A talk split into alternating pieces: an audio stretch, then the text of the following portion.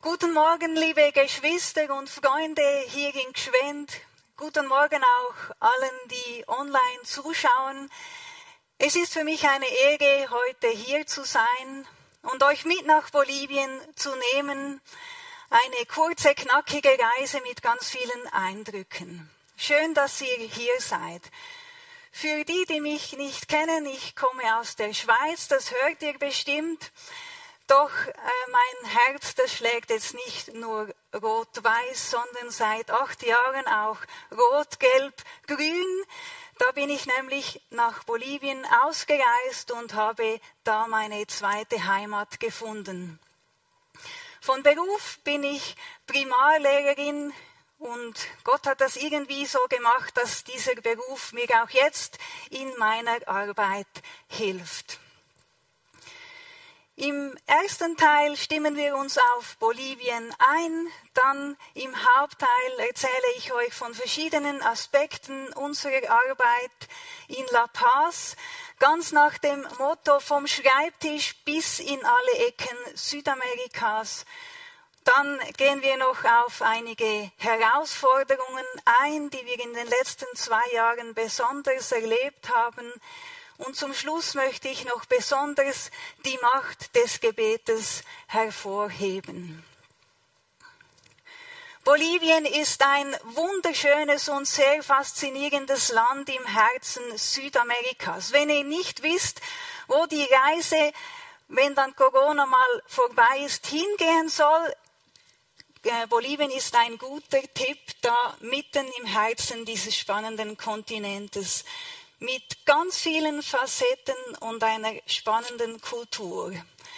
Die ersten Bilder, die ihr sehen werdet, die sind von La Paz. Für die, die das nicht wissen, das ist die Stadt, wo wir arbeiten und leben. Eine ganz verrückte Stadt mitten in den Bergen zwischen 4000 und 3300 Meter. Ich glaube, es gibt keine zweite Stadt wie La Paz hat rund 900.000 Einwohner. Eine Stadt voller Gegensätze. Und jetzt wollen wir das genießen.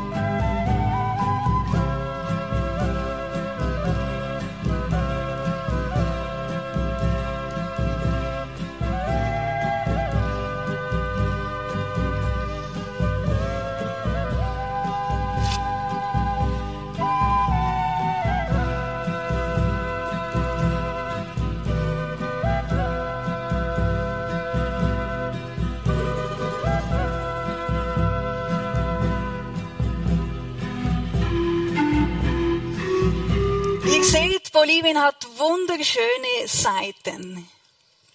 Bolivien hat aber auch andere Seiten. Habt ihr gewusst, dass Bolivien eines der ärmsten Länder in ganz Lateinamerika ist? Tagtäglich sind wir mit Armut konfrontiert. Ähm, es hat viele Bettler auf den Straßen, viele Menschen, die in ganz ärmlichen Verhältnissen wohnen. Und das ist immer eine Herausforderung. Wie, wie geht man damit um? Was ist unsere Aufgabe? Und eigentlich ist das völlig paradox, denn Bolivien ist ein ganz reiches Land. Habt ihr gewusst, dass diese bolivianische Stadt Potosí im 17. Jahrhundert eine der größten und reichsten Städte der Welt war?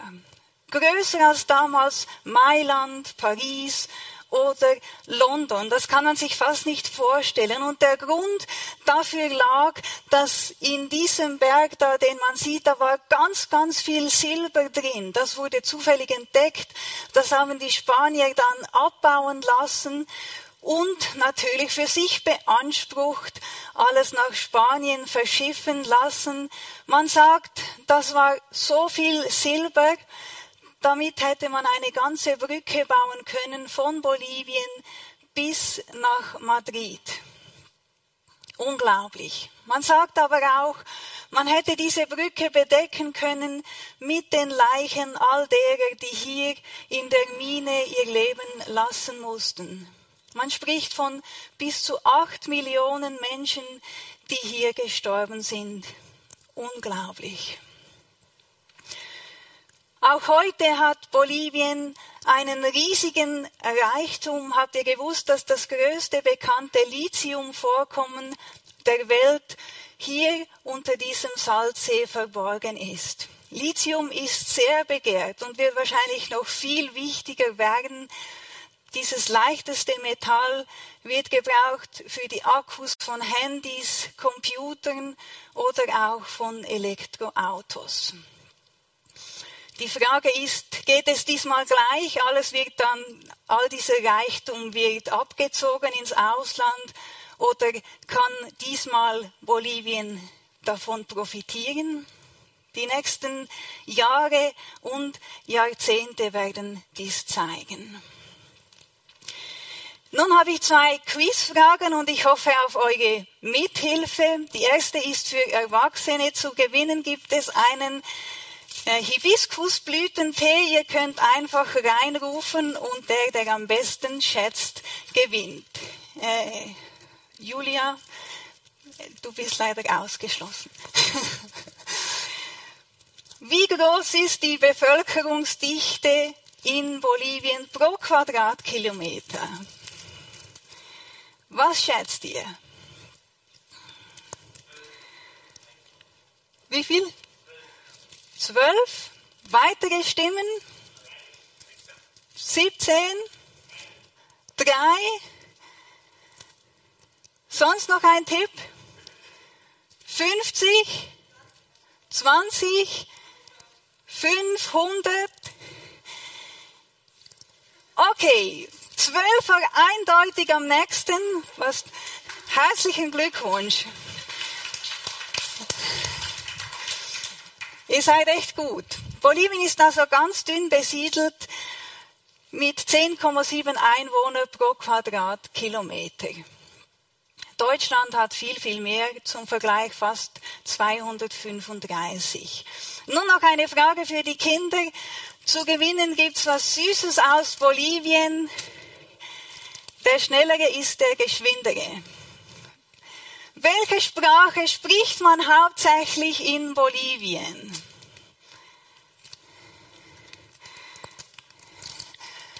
Wo sind die Kinder?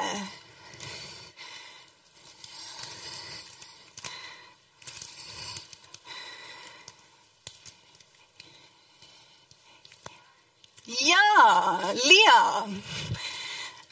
Herzlichen Glückwunsch. Die meisten Menschen in Bolivien sprechen Spanisch, aber offiziell sind es 36 verschiedene Landessprachen. Zum Abschluss von diesem Teil noch diese Foto, die finde ich ganz faszinierend. La Paz aus dem Flugzeug. Sieht man etwas, wie die Häuser da an den Hängen kleben. Einfach ganz faszinierend. Und ich bin Gott wirklich dankbar, dass ich in dieser Backsteinwüste, die oft laut und chaotisch ist, nicht nur eine Wohnung gefunden habe, da sieht man sogar noch, wo ich wohne, sondern auch ein wirkliches Zuhause. Ganz in der Nähe ist auch unser Büro und somit wechseln wir zum zweiten Teil. Unsere Arbeit. Was machen wir denn in Bolivien? Unser Missionswerk heißt Mensaje de Paz, Botschaft des Friedens. Und die, die meisten von euch wissen das bestimmt, dass unsere Hauptarbeit ist, christliche Literatur zu erarbeiten, drucken zu lassen und zu verschicken. Unsere Vision ist, auf gedrucktem Wege ganz viele Menschen zu erreichen. Und ich finde das faszinierend, wie das geschieht. Wir ähm, verschicken die Literatur an verschiedene Empfänger, die verteilen sie in ihren Umkreis oder geben sie wieder an andere weiter, die das dann auch in ihrem Umkreis verteilen. Und so gelangen wir an ganz, ganz viele Menschen die wir eben sonst niemals erreichen würden. Daran arbeiten wir mit unserem Team. Hartmut ist unser Teamleiter. Seit kurzem sind Elias und Priska Buchs aus der Schweiz auch bei uns. Und dann haben wir auch drei einheimische Mitarbeiter, Karina, Anna und Carlos, die uns in den verschiedenen Bereichen unterstützen. Wir haben verschiedene Zeitschriften, die regelmäßig erscheinen. Einerseits Mensaje de Paz, das ist eine Zeitschrift für Erwachsene, die jeden Monat mit einem neuen Thema erscheint. Andererseits haben wir Rescatados, die Zeitschrift für Kinder, die alle zwei Monate erscheint, ganz kindgerecht mit vielen Bildern, Rätsel und Aktivitäten und mit der Hauptfigur, dem Chocolito, dem Maiskolben, den die Kinder ganz arg lieben. Und wir merkten schon lange, da gab es irgendwie immer eine Lücke.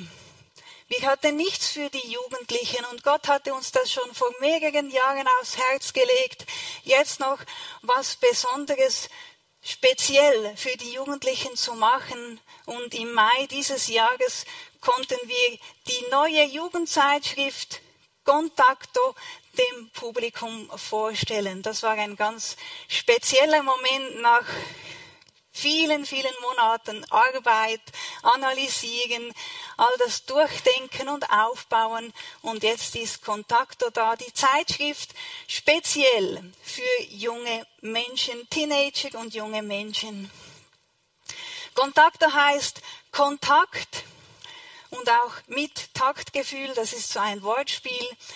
Und die Hauptbotschaft dieser Zeit oder die, das Hauptziel dieser Zeitschrift ist, die jungen Menschen mit Gott in Kontakt zu bringen. Das ist das Allerwichtigste im Leben. Aber dann auch sie untereinander in Kontakt zu bringen. Daneben bietet die Zeitschrift auch spannende, tolle Comics, Rätsel, Spaß und so weiter. Ganz für die jungen Menschen. Und doch ist das jetzt nicht nur eine Zeitschrift auf acht Seiten, sondern es ist eben mehr als eine Zeitschrift. Jede Ausgabe von Kontakto, die hat noch zusätzliche digitale Inhalte, auf die man mit diesen QR-Codes zugreifen kann, eine Umfrage oder irgendein kleiner Video und so weiter, wo dann die jungen Menschen das schauen und genießen und noch mehr dazu lernen können. Und dann haben wir gedacht, wir wollen gleich noch eine Ebene weitergehen. Es soll nicht nur eine Zeitschrift sein mit digitalen Inhalten, sondern wir wollen eine Online-Community aufbauen in den sozialen Medien, um mit den jungen Menschen wirklich auch in Kontakt zu sein, um eine Anlaufstelle zu sein für ihre Fragen und Anliegen, um sie in dieser speziellen Etappe des Lebens begleiten zu können. Das ist der Hauptarbeitbereich von Elias und Priska Buchs. Für uns ist das alles äh, ziemlich neu. Das ist jetzt alles erst noch im Aufbau, eine Herausforderung, in der wir besonders Gottes Hilfe brauchen. Doch wir sind überzeugt, Gott wird auch mit dem Geschichte schreiben, um junge Menschen auf ihrem Weg zu und mit Jesus zu ermutigen. Das sind also unsere ähm, drei Hauptzeitschriften, die regelmäßig erscheinen, die wir am Schreibtisch schreiben, dann in La Paz drucken lassen und von da in alle spanischsprachigen Länder verschicken, auch noch nach Europa, in die Schweiz und so weiter, rund in 25 verschiedene Länder. Daneben haben wir verschiedene andere Publikationen, Traktate zum Evangelisieren, Broschüren über verschiedene Themen des Lebens, Malbücher für die Kinder und so weiter. Wenn ihr möchtet, könnt ihr dann am Schluss hinten auf den Tisch einen Blick darauf werfen und das gerne mal durchblättern. Meine Aufgabe ist es vor allem hier am Schreibtisch zu sitzen. Ich arbeite zu einem großen Teil in der Redaktion, daneben auch noch etwas in Administration und Finanzen, Kontakte pflegen zu Abonnenten und so weiter. Ich wusste eben nicht, ob das so gut zu mir passt als Lehrerin und hatte da schon noch meine Zweifel, bevor ich nach Bolivien ausreiste. Und doch, Gott, er kennt mich ja und ich bin irgendwie ganz verblüfft, dass das so ganz die gute Arbeit ist für mich, wo ich mich richtig auch äh, wohlfühle und entfalten kann. Und das finde ich richtig schön. Und was mich bei dieser Arbeit so fasziniert, ist eben, dass das nicht auf den Schreibtisch beschränkt ist, obwohl ich die meisten Stunden am Tag hier sitze, sondern dass die Auswirkungen bis nach ganz Südamerika gehen und diese Zeitschriften in alle Ecken des Kontinents gelangen. Davon hier ein paar Bilder wo ihr etwas davon seht, wer das bekommt oder wie das auch verteilt wird, teilweise so als passive Verteiler, wo man sich einfach bedienen kann. Viele, die das als aktive Verteiler an Mann, Frau, Kind und Teenager bringen. Viele brauchen Rescatados auch als didaktisches Hilfsmittel oder als Unterrichtsmaterial hier in einer Freiluft-Kinderstunde in La Paz. Hier auf dem Dorfplatz im Altiplano im Hochland von einem kleinen Dorf. Dieser Bruder hier, der bringt Rescatados in eine ähm, Kommunität, in ein Dorf irgendwo, nimmt einen langen Weg auf sich, um diesen Kindern von Jesus zu erzählen. Und so kommt äh, diese Literatur zu Menschen, von denen wir oft gar keine Ahnung haben, eben bis in alle Ecken und wird da ein, als Träger des Evangeliums für viele ein Segen. Und so sind wir überzeugt, auch heute, im Jahr 2021 ist Literaturarbeit noch aktuell. Aus ganz vielen Gründen, einige habe ich euch hier aufgeschrieben. Eben, weil sie dahin gelangt, wo ich nie in meinem Leben hinkommen werde. Weil Literatur gleichzeitig predigen kann weil Literatur rund um die Uhr aktiv sein kann, virusresistent ist, akzentfrei predigt, nicht vom Strom abhängig ist und so weiter. Das ist doch toll. Und ich glaube, äh, wir müssen alle möglichen Kanäle, Kanäle ausschöpfen, um das Evangelium weiterzugeben. Das ist keine Konkurrenz zu anderen Methoden. Wir müssen das alles gleichzeitig tun jeder mit seiner Aufgabe, mit seinen Gaben, um so die beste Botschaft weiterzugeben. Und doch, es ist auch total wichtig, mit der Zeit zu gehen und es ist uns auch ein Anliegen, mit digitalen Menschen, äh, Medien die Menschen zu erreichen. Einerseits kann man die Texte von Mensaje in verschiedenen Podcasts hören. Äh, dann ist es vielleicht ein bisschen weniger anstrengend, als zu lesen. Man kann die Zeitschriften auch elektronisch abonnieren und da möchten wir auch noch einiges ausbauen. Nächsten März, da wird Rescatados äh, feiert ein Jubiläum mit der hundertsten Ausgabe. Und als Neuerung haben wir uns zum Ziel gesetzt, dass es ab da dann auch in dieser Kinderzeitschrift externe Inhalte, digitale Inhalte geben soll, auf die die Kinder zugreifen können. Das ist jetzt noch in der Entwicklungsphase. Könnt gerne auch dafür beten. Ziel ist, dass dann der süße kleine Maiskolben als animierter Chocolito auftritt. Hier ist schon mal ein Prototyp der ist noch ein bisschen verbesserungsfähig, aber man sieht doch schon, äh, dass er ihm ziemlich ähnelt. Das ist das Ziel, dann auch einen YouTube-Kanal zu haben, um so die Kinder mit dem Evangelium und durch den animierten Chocolito zu erreichen. Dazu gehört für uns auch, dass wir die Website äh, völlig erneuern möchten. Und Ziel ist auch, irgendwann eine eigene App zu haben, damit wir noch besser bei den Leuten sein können und unser Angebot noch zu vielen mehr gelangt.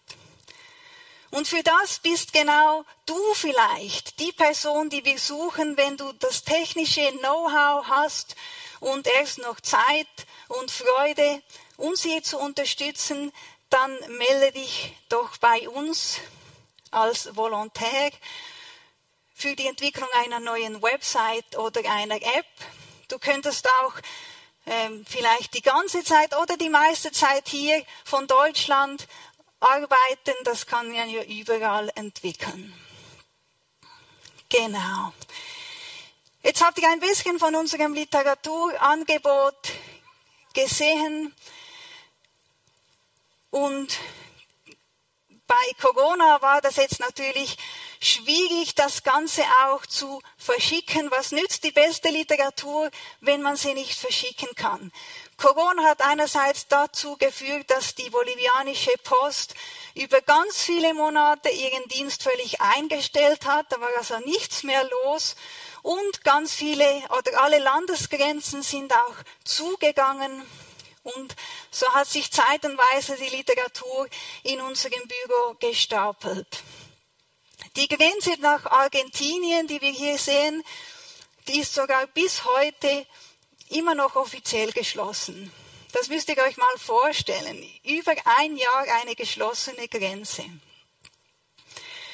Und wir haben viele Empfänger in Argentinien und es war uns ein Anliegen, denen weiter unser Material zukommen zu lassen. Und es ist spannend, wie Gott dann eine Türe geöffnet hat, hier äh, im Süden Boliviens, die Grenzstadt Villason und dann daneben La Quiaca von Argentinien. Da hat sich nämlich eine zweite Grenze gebildet oder ein inoffizieller Grenzübergang, so typisch bolivianisch. Man sucht und findet immer einen Weg, damit es trotzdem geht. Und das war ganz spannend. Ich war im Mai hier zu Besuch. Da seht ihr die Grenze und was da alles los ist. Ein wildes Treiben. Schaut doch mal hin.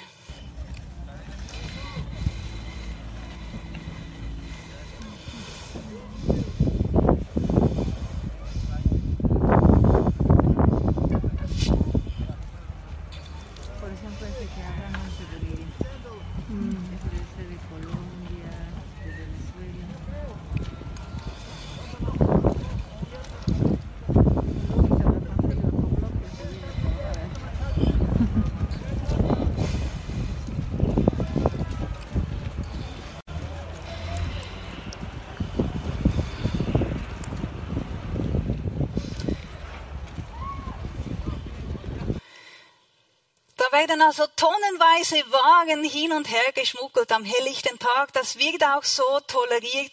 Das kann man nicht unterbinden. Und über diesen kleinen, kleinen Grenzfluss bringen wir jetzt auch immer die Mensache der Paz. Magdalena ist dafür verantwortlich, bringt sie da ganz viele kiloweise Literatur auf die argentinische Seite und verschickt das da bei der Post. Und so erreichen wir alle Empfänger in Argentinien und auch noch die in Uruguay. Da hat sich also äh, unverhofft eigentlich ein neuer Weg geöffnet, eben über diesen kleinen Grenzfluss. Und das war spannend, wie Gott da auch offene Türen schenken kann, wo offiziell alles geschlossen ist. Zum Abschluss von diesem Teil hier noch ein Zeugnis von Elsa. Ich kenne Elsa schon viele Jahre. Sie ist aus La Paz und kriegt unsere Literatur. Doch was diese Zeitschriften in ihrem Leben bewirkt haben, das habe ich erst ganz vor kurzem erfahren. Da hat sie uns Folgendes geschrieben. Ich danke Gott dafür, dass ich euch vor einigen Jahren in einem sehr kritischen Moment in meinem Glaubensleben getroffen habe, als ich dachte, dass ich Gott nichts nütze. Als ich mich entschloss, die Zeitschriften zu verteilen, wurde in mir ein neues Ziel geboren, Gott weiterhin zu dienen. Dies ermöglichte es mir, an verschiedene Orte zu reisen und die Zeitschriften zu verteilen. Ich fand das so berührend, wie Gott einfach Geschichte schreibt und da ein bisschen Papier und Tinte gebrauchen kann, um einer Frau ein neues Ziel, eine neue Aufgabe zu geben. Und jetzt reist sie an verschiedene Orte als Missionarin mit diesen Publikationen in der Tasche. Gott ist wirklich am Wirken und ihr seid auch ein Teil davon. Nun möchte ich euch noch in einige Krisen und Herausforderungen mitnehmen, die wir in den letzten zwei Jahren besonders erlebt haben. Das Leben besteht ja nicht nur aus Arbeit, sondern aus ganz vielem drumherum, das uns manchmal ganz fest einnimmt. Die erste Krise, die ging gleich los, kurz nachdem ich ausgereist bin im September 2019. Auslöser war damals die Präsidentschaftswahl in Bolivien, die war schon lange ein bisschen mit Bangen erwartet worden. Und jetzt ohne in Details zu gehen, schon gar nicht in politische, möchte ich euch einfach ein bisschen schildern, was wir da erlebt haben und was das auch mit uns gemacht hat. In La Paz, da sind wir mitten im glühenden Kessel, weil da der Regierungssitz ist und so die eine der heißesten Stellen im Land. Und so haben wir das wirklich, äh, den Krimi vor unseren Augen eigentlich erlebt. Da wurden die Stimmenauszählungen unterbrochen und am nächsten Tag mit einem völlig veränderten Wahlresultat wieder aufgenommen. Die Leute, die schrien Wahlbetrug, Wahlbetrug, das können wir nicht auf uns sitzen lassen. Und sie gingen auf die Straße täglich riesige Massendemonstrationen, täglich Straßensperren. Das Land war wie lahmgelegt. Für drei Wochen lang war an einen normalen Alltag nicht zu denken. Wir konnten uns kaum mehr auf die Arbeit konzentrieren, weil sich die Ereignisse immer überschlagen haben und das Klima sehr unsicher war. Man wusste nicht, wo endet das alles noch. Wir waren in einer ganz tiefen äh, sozialpolitischen Krise die Spannung war so groß. Ich weiß noch, an einem Morgen, da musste ich einfach nur noch heulen, weil ich diese ganze Anspannung nicht mehr aushielt. Wo führt das noch hin? Können wir überhaupt da bleiben? Äh, was passiert mit diesem Land, das ich so liebe? Es waren sehr bewegende Momente. Und was auch sehr bewegend war, mitten in all dem begannen die Bolivianer zu beten wie noch nie. Auf Straßen und Plätzen fielen sie nieder und beteten und flehten Gott um sein Eingreifen an. Das war so bewegend. Das war echt äh, etwas, das noch nie passiert ist.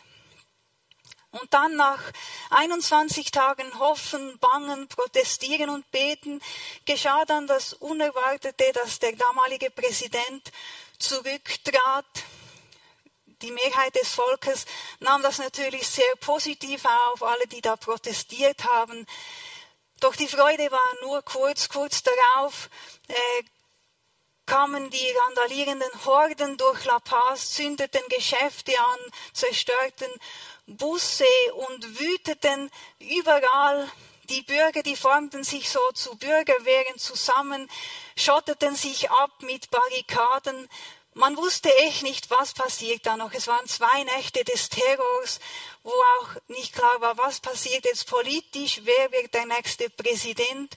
Das war ganz, ganz schwierig, äh, bis dann eine Übergangspräsidentin eingesetzt wurde und dann kam eine gewisse Beruhigung in das Ganze und doch es folgten noch ganz viele Tage, Wochen der Unsicherheit. Immer wieder war auch da die Gefahr eines Bürgerkriegs und das war wirklich eine große Herausforderung. La Paz wurde dann auch noch eingekesselt die Zufahrtswege abgeschnitten, die Lebensmittel wurden knapp. Für ein Hähnchen musste man stundenlang Schlange stehen, äh, wie ich das noch nie in meinem Leben gesehen habe. Es gäbe da noch stundenlang Geschichten, Horrorgeschichten und spannende Geschichten zu erzählen, doch hier will ich einfach Danke sagen all denen, die in diesen kritischen Momenten für Bolivien gebetet haben, für uns als Team gebetet haben. Auch wir waren ganz oft auf den Knien und haben einfach nur noch gebetet, dass Gott eingreift und dass das irgendwie gut kommen kann. Es war für mich beeindruckend zu erleben, was möglich ist, wenn ein Volk zusammensteht, zusammen für Gerechtigkeit kämpft und zusammen betet. Es war mir auch jetzt so im Nachhinein eine Ehre, das alles mit meinen bolivianischen Freunden durchzustehen. Ich glaube, das ist dann, wenn es einem am meisten zusammenschweißt. Bolivien ist ein zutiefst gespaltenes Land bis heute. Gespalten in die Anhänger der sozialistischen Partei und in ihre Gegner. Und da ist der gegenseitige Hass, das gegenseitige Unverständnis sehr groß und tief. Das tut mir oft so leid. Und ich frage mich, schaffen es die Bolivianer irgendwann, sich zu versöhnen und gemeinsam konstruktiv an ihre Zukunft zu arbeiten? Die Zeichen, ich glaube, wenn man das realistisch betrachtet, stehen die nicht so gut, aber wir beten dafür, dass Gott das schenken kann. Eine zweite Herausforderung, wie könnte es anders sein, ist Corona. Sogar der Chocolito musste sich eine Maske überziehen. Vielleicht interessiert es euch, wie Corona sich bei uns in Bolivien ausgewirkt hat. Das war ganz interessant. Im März 2020, da wurden die ersten Corona-Fälle offiziell bestätigt. Und wenige Tage darauf wurden alle Landesgrenzen geschlossen, alle Schulen geschlossen. Äh, ich würde sagen, mit weniger als 30 Corona-Fällen in einem Land mit 13 Millionen Einwohnern. Und kurz darauf wurde dann eine totale Ausgangssperre verhängt, so dass wir über zwei Monate und ein bisschen mehr eigentlich nur noch zu Hause waren. Pro Familie durfte eine Person einen Vormittag pro Woche raus, um einzukaufen und die restliche Zeit waren alle Bolivianer einfach zu Hause. Die Straßen in La Paz, sie waren so leer und still wie nie. Und wir lernten unser Zuhause richtig gut kennen. Doch das war ja noch erträglich.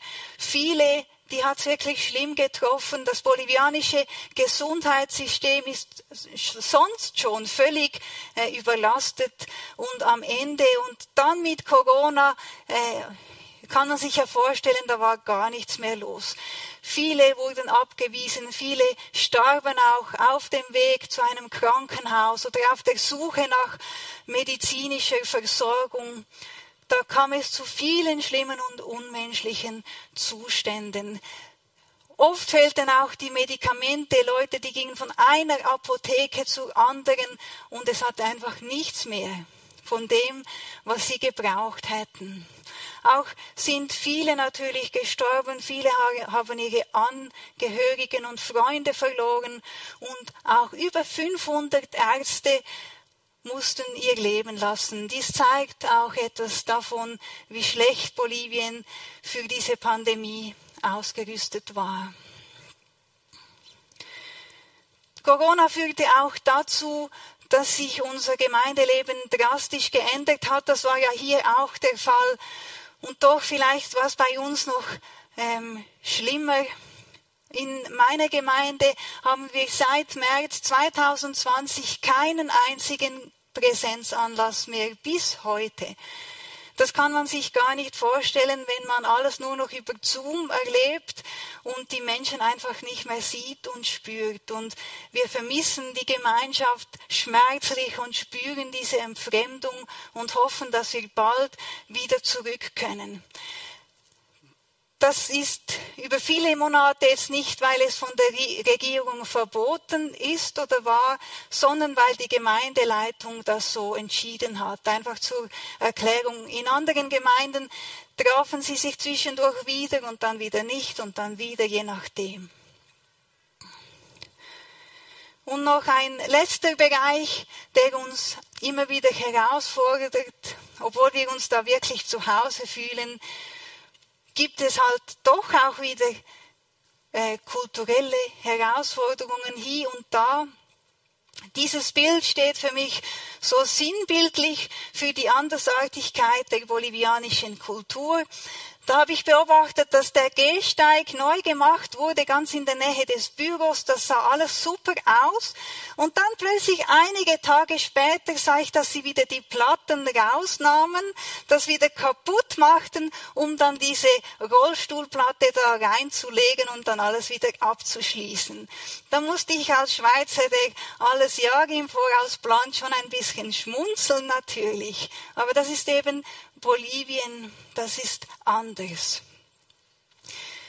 Und vielleicht der Bereich, wo sich diese Andersartigkeit am meisten zeigt, sind die zwischenmenschlichen Beziehungen, wo wir immer wieder gefordert sind. Bolivien ist eine sehr beziehungsorientierte Kultur, auch eine schamorientierte Kultur. Da ist es fast das Wichtigste, dass du dein Gesicht wahren kannst, dass du nicht bloßgestellt wirst. So sagst du in der Kommunikation, was der andere hören will und nicht, was wir jetzt als Recht äh, und Wahrheit betiteln würden. Und das führt natürlich zu vielen äh, Herausforderungen, das könnt ihr euch vorstellen. Und gerade in den letzten zwei Jahren in verschiedenen Situationen musste ich erleben, teilweise sehr schmerzlich, ähm, dass man zum Beispiel Kritik oder Korrektur eigentlich fast nicht anbringen kann, ohne dass dann die Beziehung getrübt oder im schlimmsten Fall sogar zerstört ist. Und das ist wirklich immer wieder äh, ein Bereich, wo wir auch Gottes Hilfe brauchen und viel Weisheit und Fingerspitzengefühl, damit wir kulturgerecht gemeinsam vorwärts gehen können und doch, es muss ja auch noch, ähm, es muss auch noch äh, was produziert werden jetzt im Kontext der Arbeit. Eine Herausforderung von vielen anderen auch. Ich bin froh, dass Gott gemerkt hat, das würde ich vielleicht alleine gar nicht schaffen. Alle diese vielen Herausforderungen, ähm, wenn ich nicht eine ganz gute Freundin an meiner Seite hätte, Jenny, eine Bolivianerin, mit der ich all das teilen kann, da bin ich echt so froh. Sie wohnt seit einigen Jahren bei mir und ist eben auch immer meine erste Anlaufstelle bei all diesen Herausforderungen und Fragen. Für mich ein Geschenk des Himmels und ein Zeichen, dass Gott für uns sorgt. Wir wissen, Gebete haben eine Macht, aber ich glaube, manchmal unterschätzen wir das. Und ich möchte euch nun noch eine Geschichte erzählen, die ich in einem Buch gelesen habe und die mich total berührt. Eine wahre Geschichte von einem anderen Missionar, die vielleicht wie keine zweite das betont, dass Gebete den Unterschied machen. Dieser Missionar kam zurück in seine Heimat, wurde vom Pastor angefragt, einen Bericht zu geben und tat das natürlich sehr gerne und sagte dann Folgendes. Ich arbeite als Arzt in einem Krankenhaus auf dem Land. Hier und da muss ich mit dem Velo in die nächste Stadt fahren. Das dauert zwei Tage und dazwischen muss ich immer einmal im Freien übernachten. Auf einer dieser Reisen, da begegnete ich in der Stadt einem jungen Mann, der hatte sich verletzt und ich behandelte ihn. Dann erzählte ich ihm auch von Jesus und am nächsten Tag fuhr ich zurück, übernachtete wieder wie gewohnt im Freien und kam dann ohne Zwischenfälle bei mir zu Hause an.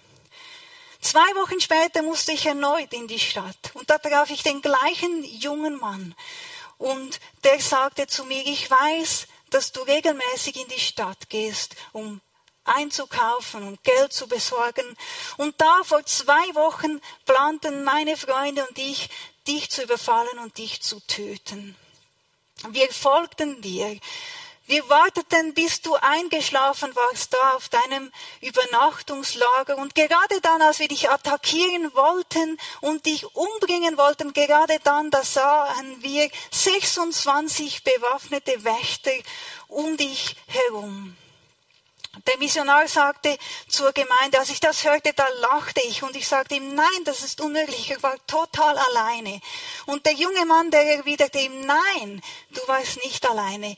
Wir alle zählt, sahen die Männer und zählten sie und alle kamen auf die gleiche Zahl, es waren genau 26. Und aus Angst vor diesen Wächtern ließen wir dich in Ruhe. In diesem Augenblick sprang ein Mann aus der Gemeinde auf, unterbrach den Missionar und fragte ihn, Entschuldigung, aber könntest du sagen, wann genau das war, an welchem Tag und um welche Zeit? Der Missionar überlegte kurz, rechnete die Zeitverschiebung mit ein und sagte ihm dann die exakte Zeit. Und da sagte der Mann zu dem Missionar, eine Stunde bevor dieser Überfall geplant war, da war ich auf dem Weg, um Golf zu spielen. Aber der Herr, der legte eine große Last auf mein Herz, für dich zu beten. Diese Last, die war so groß. Ich wusste nicht wieso, aber die war so groß, dass ich umkehrte, einige aus der Gemeinde anrief und wir uns trafen, um für dich zu beten.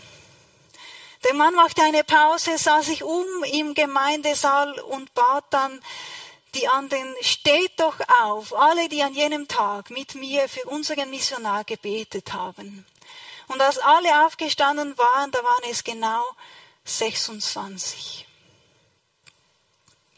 Diese Geschichte berührt mich total. Ich frage mich manchmal, hat Gott wohl auch schon diese Engel geschickt, um mich, unser Team in den verschiedenen Gefahren zu bewahren? Ich könnte es mir ganz gut vorstellen. Ich bin einfach überzeugt, dass das Gebet den Unterschied ausmacht in deinem Leben, in der Missionsarbeit. Und vielleicht betest du schon ganz lange für etwas und es passiert nichts, aber da geht es uns wie beim Langstreckenläufer, dass wir nicht aufgeben wollen. Gott wird zu seiner Zeit unsere Gebete erhören und manchmal so ganz dramatisch auch wie in dieser Geschichte. In Jakobus 5 lesen wir, des gerechten Gebet vermag viel, wenn es ernstlich ist. Wie Elia, ein Mann wie du, ein Mensch wie du und ich, schwach, aber er betete zu einem starken Gott und das wirkte Wunder. Ich erlebe diese Macht des Gebetes auch oft, wenn ich Texte schreiben muss. Manchmal bin ich sehr unter Zeitdruck und ich weiß, ich muss jetzt bis, bis Ende Woche zum Beispiel alle Texte vom Rescatados oder alle Texte von Mensage de Pass fertig haben. Und dabei mir nur zu beten und ich schreibe das immer in meine Gebetsmail. Manchmal denke ich, das kommt vielleicht ein bisschen komisch, aber ich weiß einfach, das macht den Unterschied. Und ich habe es in den letzten Monaten so oft erlebt dass Gott einfach Ideen gegeben hat. Manchmal kommen mir ganze Sätze in den Sinn, äh, die ich jetzt schreiben könnte. Oder einfach so ganz passende Ideen. Das fand ich so ermutigend in diesem Jahr. Und es passiert immer wieder, wenn ich dann mal das wieder in die Hand nehme und meine eigenen Texte durchlese, dass ich denke, hä, und das habe ich geschrieben, das passt doch irgendwie gar nicht. Ich weiß gar nicht, woher mir das in den Sinn kam. Und ich bin überzeugt, das ist, weil Menschen beten und Gott hört. Ich habe hier noch ein paar Anliegen aufgeschrieben. Wir wollen danken für Gottes Wirken in Lateinamerika und auch für die neue Jugendzeitschrift Contacto. Wir brauchen viel Weisheit in der Redaktion und auch Weisheit beim Ausbau des digitalen Angebots. Wir wollen auch beten, dass die Literatur gut zu den Empfängern kommt. Das ist eben nicht so selbstverständlich. Die bolivianische Post ist eine Katastrophe, auf Deutsch gesagt. Wir müssen da viele auch Ausweichsmöglichkeiten finden, aber Gott kann auch da äh, äh, helfen, dass sie das Ziel erreicht. Und wir wollen auch beten für Bolivien, dass Versöhnung zwischen den Bolivianern geschehen kann und sich das Land positiv entwickeln darf. Ich möchte euch wirklich von Herzen Danke sagen. Ich weiß, hier drin gibt es Menschen, die beten ganz treu für Bolivien, für unsere Arbeit. Ihr macht den Unterschied aus. Danke, dass ihr hinter uns steht. Danke auch, dass ihr uns mit unseren Gaben, mit euren Gaben unterstützt und es möglich macht, dass wir Gottes Wort in Südamerika verbreiten können. Danke für alle Zeichen der Verbundenheit, die wir da und dort erhalten. Das macht uns Mut, dran zu bleiben. Ihr seid wirklich ein unersetzlicher Teil unserer Arbeit. Ohne die Rückendeckung der Gemeinde für Christus würde ich es gar nicht wagen, dann Mitte Oktober wieder auszureisen. Wer meinen Rundbrief noch nicht erhält, ihn aber gerne hätte, der kann mir eine Mail schreiben. Wer keine Mail hat, der kann sich sonst auch hinten auf dem Tisch eintragen. Da findet ihr auch noch die Gebetskärtchen. Ihr könnt gerne eines mitnehmen und wie gesagt unsere Literatur zum Anschauen. Ich bin dann auch noch hier. Äh, falls wir keine Fragerunde machen, könnt ihr auch persönlich bei mir vorbeikommen. Ich habe noch etwas Zeit für euch. Und nun zum Schluss habe ich nochmals ein Rätsel. Rätsel sind immer spannend. Was ist das Geheimnis, dass diese Suppe hier brodelt? Schaut euch das an.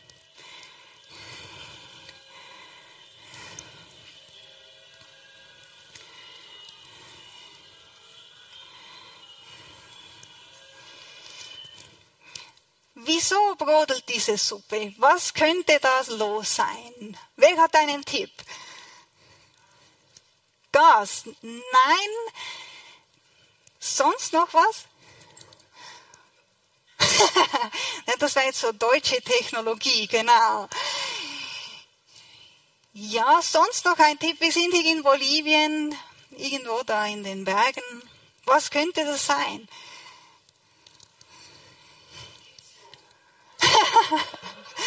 Auch kein Lithium. ja, ihr seid echt kreativ. Aber ist es auch nicht. Wir schauen es doch einmal und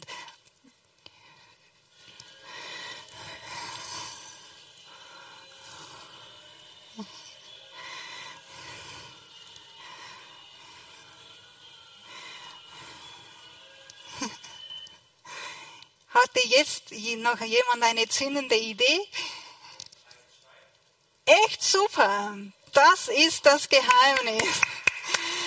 Ein vulkanischer Stein wird da glühend heiß in die Suppe gelegt und hält diese warm. Das ist wichtig in Potosí, wo es eben sehr kalt ist. Eine ganz gute Spezialität. Und mit dem verabschiede ich mich von euch.